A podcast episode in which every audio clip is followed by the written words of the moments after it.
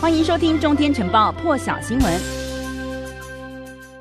好，那么在今天这个 WHA 世界卫生大会上头呢，马克宏他是先提到了这个世卫组织呢应该要保持一个透明性。他说呢，这个全球从这场疫情危机当中学到的教训是，大家都是生命的共同体，没有一个国家可以独善其身。因此，不管是在区域或是国际层面，大家一定要团结合作。马克宏说呢，这个世卫组织应该成为全球卫生工作的指导者，在危机时期呢保持。稳定来灵活的应对紧急情况，而且不应该有任何的政治压力，必须要完全的透明。德国总理梅克尔则是表示呢，这个国际应对疫情不足，这一次呢不会是最后一次，将来还会出现其他的疫情。那么当前的工作重点是尽快让整个世界做好应对准备。梅克尔表示呢，国际合作相当重要，呼吁呢为下一次的大流行要做好准备，也强调各国呢应该要支持缔结这个。疫情大流行的全球条约，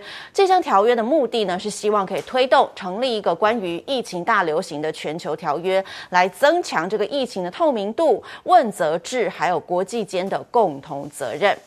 那么另外一个在 WHA 上的大焦点呢，就是关于台湾参与世卫的提案。今天在会议上头呢，是上演了友邦和大陆的二对二辩论。虽然呢，我们的友邦们是接力为台湾来发声，但是最后大会主席是裁示了邀请台湾作为观察员参加世卫大会，不列入议程里头。而在全体大会讨论议程项目的时候呢，这个台湾议题的攻防成为了一大焦点。由于先前呢，我们的十三个友邦是已经向这个世卫为组织的秘书处完成了提案，呼吁邀请台湾以观察员的身份来出席 WHA。所以呢，今天在大会上哦，是以两个阶段来处理台湾的参与案。首先呢，在这个闭门的总务委员会当中，据了解呢，是有两个友邦发动了第一波挺台发言，但是在大陆的反对之下呢，总务委员会是建议台湾参与世卫提案呢不列入议程。随后再回到大会上头，第二波而且公开的二对二辩论就登场了。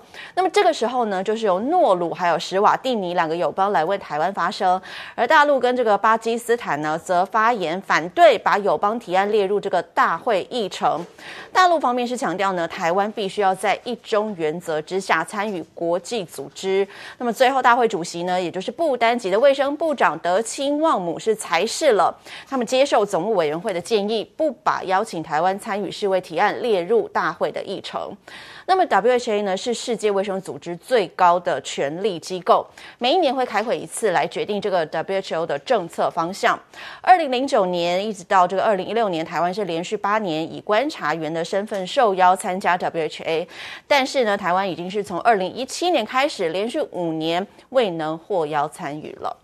另外一个全球瞩目的消息呢，是这个昨天啊，白俄罗斯当局是拦截了一架联航瑞恩航空的客机，还说呢，这个机上是有炸弹，所以迫使这个瑞恩航空的航班要降落在白俄罗斯的首都明斯克。随后，警方就上机逮捕了一名搭乘这架班机的反对派记者。对此呢，欧美有许多国家还有北约组织都纷纷予以谴责。现在听一下欧盟对这件事情的最新回应。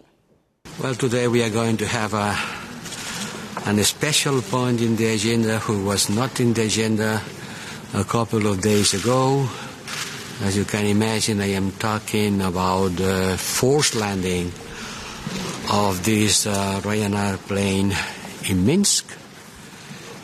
that we consider completely unacceptable as much as the arrest of two passengers. We are asking for the immediate release of them. 那现在欧盟呢也正在考虑要避开白俄的领空，并且禁止白俄罗斯的航空在欧盟的成员国机场降落。今天的这个世界卫生大会上头呢，也将针对此事进行讨论，商讨是否要对白俄罗斯进行更严格的制裁。而负责这个欧洲事务的法国国务秘书波恩就表示说，白俄罗斯当局迫使这架班机改道的行为呢，有如海盗，应该要受到应有的惩罚。提议呢，对白俄罗斯采取更严厉的制裁。裁。那么其实呢，这个白俄罗斯的总统卢卡申科呢，去年是获得了胜选，但是呢，反对派的人士就质疑他是操控投票，因此爆发了抗议示威。白俄罗斯官方呢是持续的打压反对派，也因此呢，白俄罗斯有八十八人，还有七间公司呢被控打压和恐吓抗议人士，遭到欧盟列入了黑名单。而现在外界也很好奇哦，这飞机上到底是谁呢？为何让这个白俄罗斯当局大动作的逮捕？